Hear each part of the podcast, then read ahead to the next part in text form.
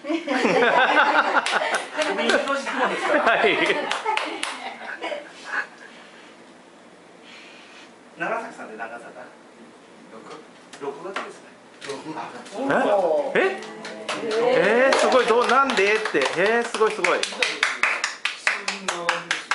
あ、わかったすごいはい、これ拍手してあげてください。じゃあ何月何日が当たらないとこれあのゲームになりますからもう一回やりますね。月があればあるとかないとか言ってください。あります。はい。はいどうぞ。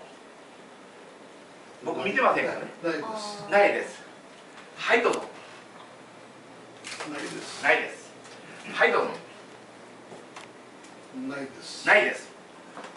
はいどうぞ。あります。あります。はい僕今全然見てませんけどこれまたまたもう一回匂います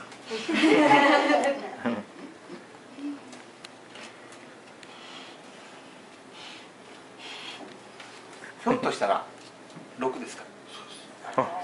えなんで？これですねこれをやってですね何がメリットあるかっていう話だけちょっとしてきます。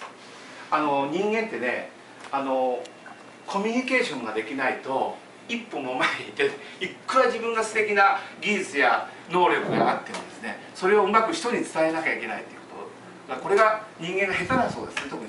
で僕がものすごく下手で今まで営業で悩んできたんで喋らずにどうしたら相手が今度会った時でも「あマジックのおじさんね」とか「マジックのお兄ちゃんね」とかで今度飯田両学院でデビューするんですけどそこの子供たちが「あマジックのおじさん」とか言ってねこのあの名鉄パレとかいうとこ行った時にマークして行った時に行っていただければそれで OK なんですよ。でそれだけだと人生が楽しくなると。で僕らぐらいの年になるとだんだんお友達がだんだん少なくなっていく状況にありますので